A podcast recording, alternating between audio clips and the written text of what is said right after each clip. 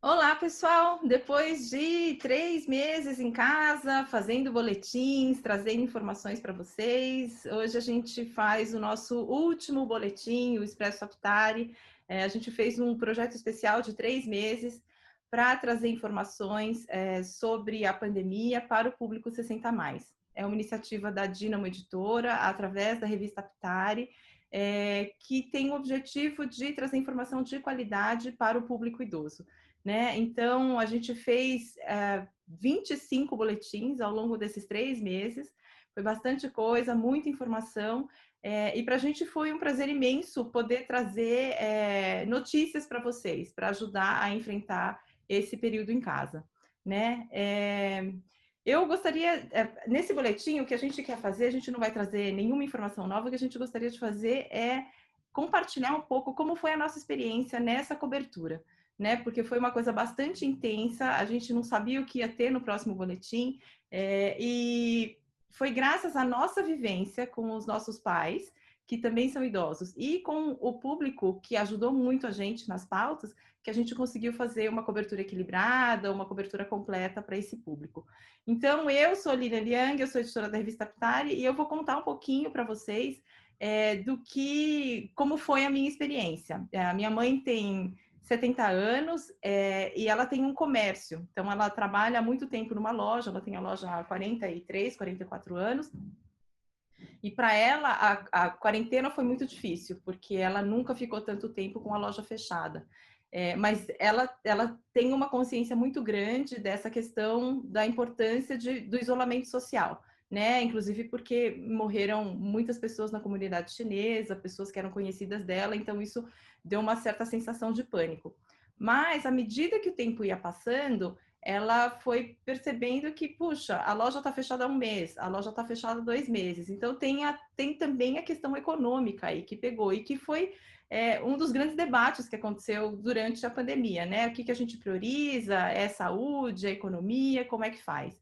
Né? E para ela, assim, um dos pontos mais difíceis foi quando foi anunciado o, a, o, o, abertura do comércio de rua aqui em São Paulo, e aí depois o prefeito de São Paulo falou: não, calma aí, a gente tem que ver como é que vai ser esse planejamento de abertura. E ela já estava pronta para abrir, é, já tinha até tingido o cabelo, já estava com tudo esquematizado. E aí não, não pôde abrir, ela teve que ficar 15 dias a mais com a loja fechada. Então, para ela foi muito complicado esse período. É, enquanto ela sabia que ela tinha que ficar isolada, porque ela é de grupo de risco, ela também tinha essa questão de, puxa, a gente tem que abrir a loja, porque, enfim, né, comércio, a gente tem um sustento aí, né? É, as, as lojas, o comércio de rua finalmente abriu, mas ela tá tomando todos os cuidados, porque ela tem essa consciência de que ela tem mais de 60 anos. Então, a loja está aberta, é, ela tá com toda a proteção, ela anda com duas máscaras, ela tem, passa álcool gel em tudo, as pessoas ficam longe dela uh, quando vão, vão comprar. Então, ah, dona Alice, eu queria isso, ela pega, mas sempre com uma certa distância. E uma coisa que ela, que ela notou, que foi bastante interessante, é que as pessoas não estão indo para a loja para dar uma olhadinha, as pessoas não estão passeando, elas estão indo para a loja, elas compram e vão embora. Então, isso evita aglomeração. Então, essa experiência da minha mãe é, rendeu muitas pautas para a gente, né? Esse, essa ansiedade de ficar em casa, de não saber o que vai acontecer, de ter os amigos que estavam doentes e, puxa, vai sair, não vai sair dessa. Então, a experiência da minha mãe foi muito rica para mim, como jornalista, para pensar em pautas e pensar o que é importante para a gente trazer para esse público. Então, é, era esse, essa, esse relato que eu queria compartilhar com vocês. E aí eu passo agora para Renata, que vai contar um pouquinho também de como foi com os pais dela.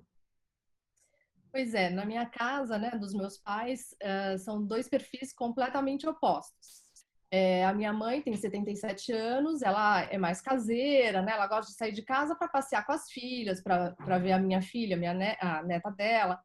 E já o meu pai, ele é super ativo fisicamente. Então, desde que ele se aposentou há muitos anos, ele tem 82 anos, ele todos os dias faz atividade física e diferentes atividades físicas, futebol, vôlei, é, academia, ele todos os dias ele sai, e isso significa que aí depois ele toma café com os amigos, enfim. Então são dois ritmos diferentes, dois perfis diferentes e as preocupações também que uh, eu tenho e as minhas irmãs eram diferentes. Então minha mãe está lá feliz da vida porque está junto com meu pai e a minha irmã que está em casa, né, é, dando todo carinho e atenção, fazendo comidinha gostosa, e o meu pai que de repente se viu sem poder sair de casa ter que ficar em casa o dia inteiro, ele estava ficando na televisão, enfim, é, fazendo algumas atividades, como tocar teclado, que ele gosta, mas perdeu aquela atividade física diária e isso me preocupava muito e, e, e fazia com que eu pensasse também em pautas, né, trazer aqui para discussão coisas que pudessem ajudá-lo fisicamente e a minha mãe também, mentalmente, de não poder sair de casa.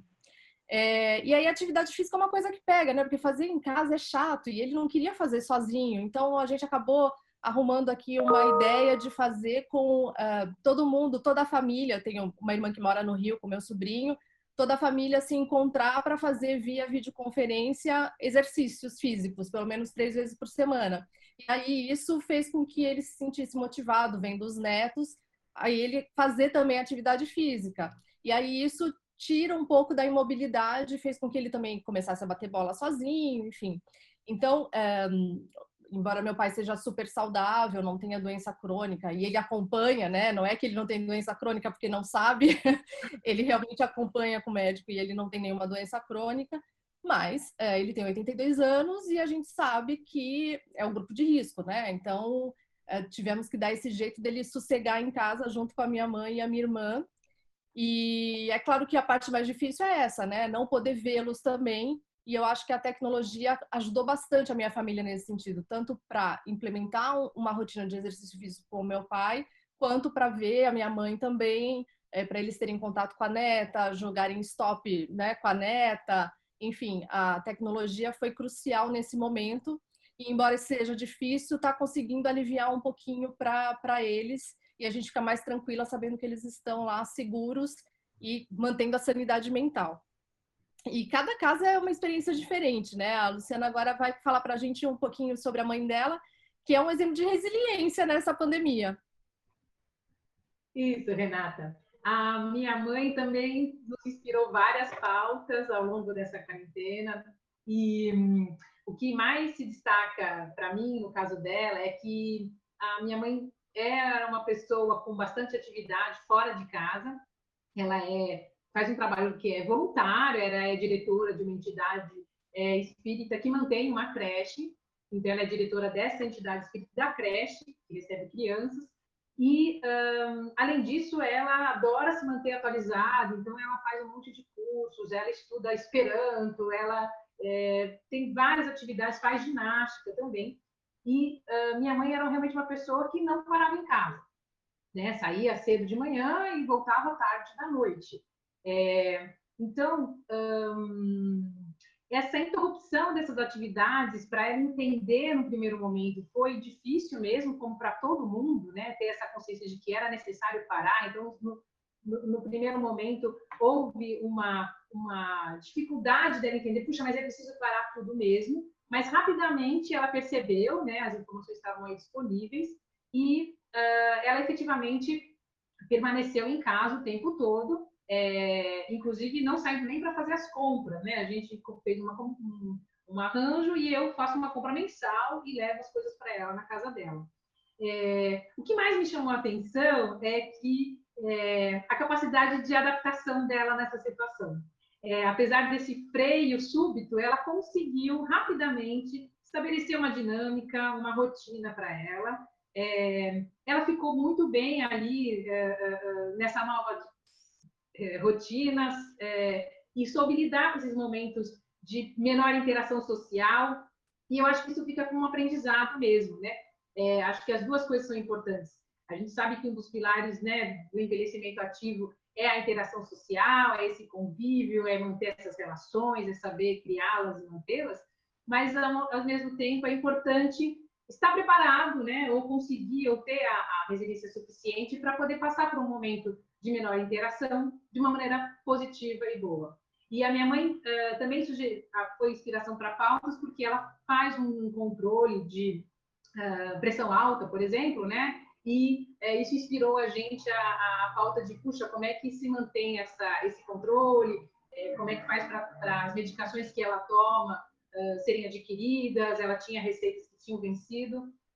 Então, isso também foi bastante importante para a gente estar tá perto do dia a dia é, de um 60 mais que estava é, vivendo todas as situações que impactaram para esse, esse público, né? A minha mãe tem 75 anos é, e, enfim, foi bastante é, motivador é, acompanhar essas, esses desafios dela e como é que ela superou nesse, nesse prazo, aí, nesse momento tão complicado da nossa vida. Então, era isso que eu queria contar. Então, é, devolvo para a Lilian é, comentar aí o nosso encerramento do boletim.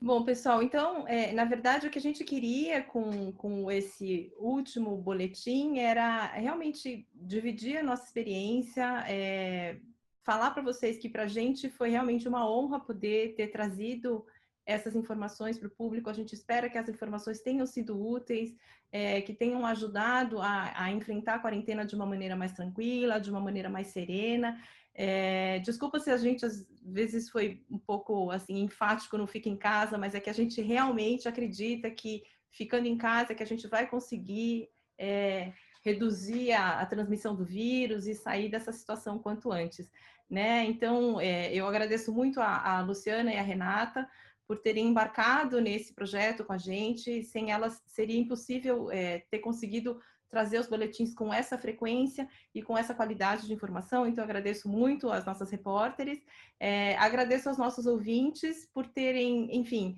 é, acompanhado o nosso trabalho, terem mandado sugestões de pauta. Muitos deles é, se dispuseram a falar com a gente, então isso para a gente também foi muito valioso, porque não adianta também a gente trazer informações da nossa cabeça, sendo que nós não somos 60 mais, né? Então todas, to, todo, todo é, o contato que veio através de, do, do, dos idosos com quem a gente convive, é, os idosos que é, cruzaram nosso caminho no trabalho, né? É, tudo isso foi muito valioso para a gente conseguir tocar esse projeto adiante.